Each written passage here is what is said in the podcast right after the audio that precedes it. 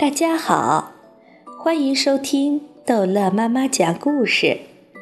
今天，逗乐妈妈要讲的是《淘气包马小跳》，开甲壳虫车的女校长之那个叫唐明的斗鸡王。男家长、女家长纷纷上台去讲了自己的童年故事。那些讲的最动情的家长，讲的绘声绘色、手舞足蹈的家长。往往是一些颇有建树的成功人士，比如马小跳的爸爸马天笑先生，比如唐飞的爸爸唐董事长，因为他们都是真正成熟的人，而真正成熟的人，是已经脱离了童年而又没有失去童年最好特征的人。欧阳校长还留出一些时间让家长们玩，我们准备了玻璃弹珠。铁环、沙包、橡皮筋，家长们可以尽兴的玩。家长们蜂拥而上，一些男家长抓几颗玻璃弹珠，蹲在地上便玩起来。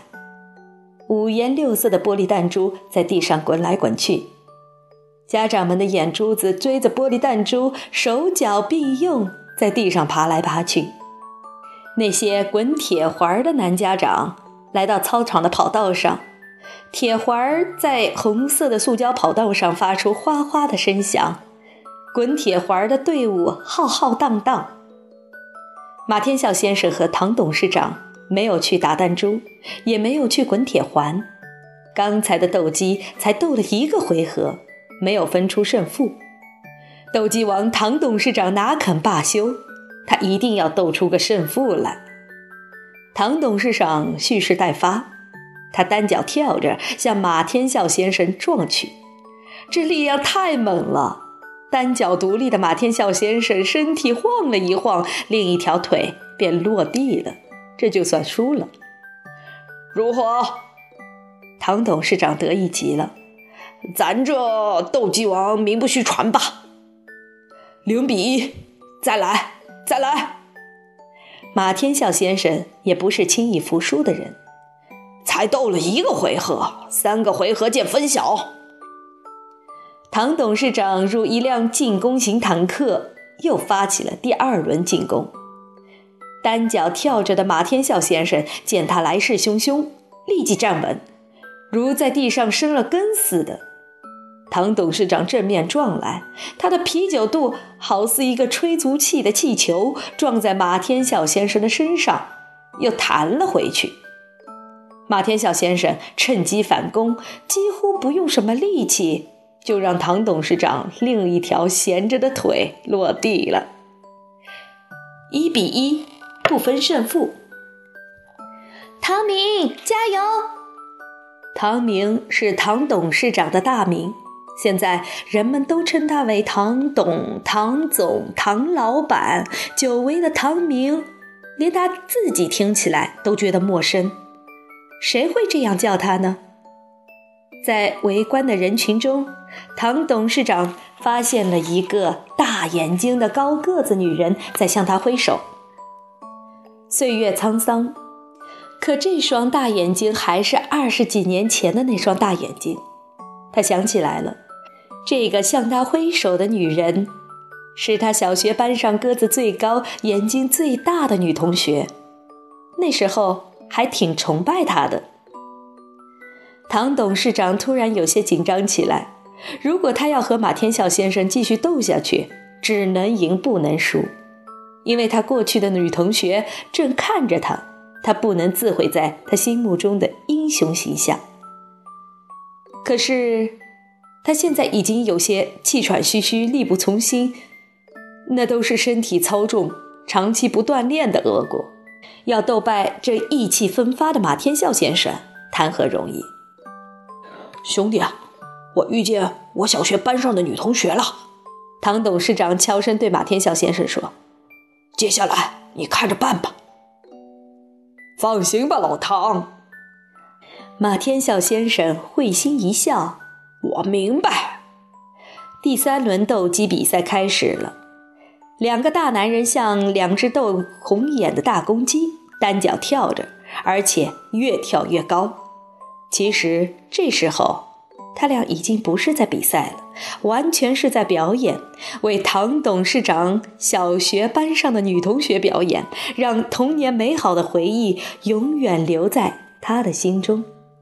那个叫唐明的斗鸡王，永远留在他的心中。因为不是真斗，唐董事长尽显雄风，越战越勇。越来越像一辆战无不胜的坦克，所向披靡。马天笑先生配合的天衣无缝，做出无力抵抗的样子，最后败下阵来。太棒了，唐明！大眼睛、高个子女人兴奋的样子，完全像一个小女孩。你还是原来的斗鸡王。唐董事长。一边向他的小学女同学点头微笑，一边在下面悄悄握一下马天笑先生的手。兄弟，谢了。小学女同学朝他们走来。唐明，这么多年了，我一眼就把你认出来了。是吗？唐董事长嘿嘿的笑着。胖了，胖了。你小时候就胖，跳起来像一只大肚青蛙。所以我一眼就把你认出来了。小学女同学对马天笑先生说：“你哪里斗得过他？你不知道，他从小就是我们学校的斗鸡王。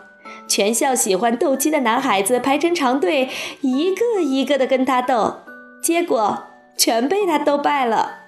班上的女生都好崇拜他的，争着抢着要跟他同桌，还选他当体育委员呢。”我对你们女生也是够可以的，唐董事长说：“记得读五年级那时候还有城墙，我在城墙边发现了一片桑树林，树上结满了紫黑紫黑的桑葚。放学后，我带了一大群女同学去了那里，我在树上摘，她们在树下吃。”听到这里，小学女同学已经笑弯了腰，还说呢。我们吃的牙齿、嘴唇全是黑的，衣服上也是斑斑点点的桑葚汁，怎么洗都洗不干净。家长们都带着自家的女儿到唐明家去告状。我爸啊，把我痛打了一顿，屁股肿了好几天。唐董事长接着说：“我爸教育我说，你为什么不带男同学去吃，偏要带女同学去吃？”我说，男同学没有一个选我当体育委员的，选我的都是女同学。我爸又教育我说，人家女同学一个个都长得那么漂亮，把人家的嘴巴吃黑了，你负得起这个责任吗？小学女同学又笑弯了腰，这一次眼泪都笑出来了。唐董事长平时的话并不多。可是说起童年的故事，却滔滔不绝。他说，小时候，男生女生还爱在一起玩抓特务的游戏。因为他胖，所以总扮敌军司令员。而这位大眼睛、高个子的女同学，总是扮女特务。你说，那时候，我们没有现在孩子吃得好、穿得好。怎么就那么好玩，那么快乐呢？这位女同学的女儿也在这个学校读书，比唐飞高一个年级。因为那时候在学校里不会没完没了的考试，也不会以考试成绩来给学生排名次。每学期都会安排春游、秋游，参观植物园、动物园，每个月都去看电影、看演出，还有。马天笑先生接着唐董事长的话说：“我们的父母也不像现在的家长那么急切的望子成龙。我记得我爸对我最高的期望是做一个能够自食其力的人。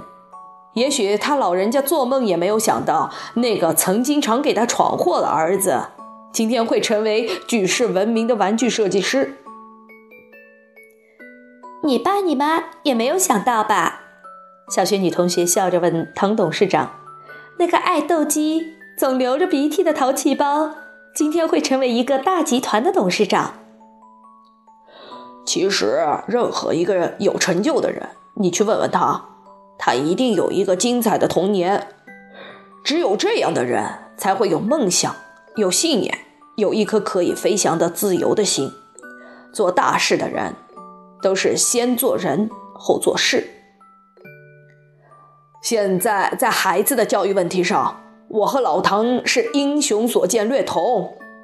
马天笑先生说：“所以，不管别的家长怎么做，我们只想尽我们的努力，给我们的孩子一个快乐的童年。”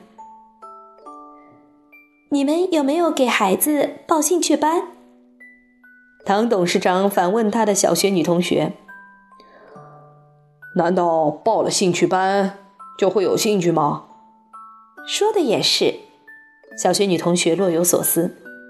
我给我女儿报了奥数兴趣班、作文兴趣班、英语兴趣班，可是她告诉我越上越没兴趣了，而且我发现我女儿一点都不快乐。老同学，你有没有意识到是你把你的女儿的快乐抢走了？小轩女同学终于有所醒悟。明白了，欧阳校长为什么要在周末家长课堂搞一个什么找回童年记忆活动的良苦用心。好，这一集的故事就讲到这儿结束了，欢迎孩子们继续收听下一集的《淘气包马小跳》。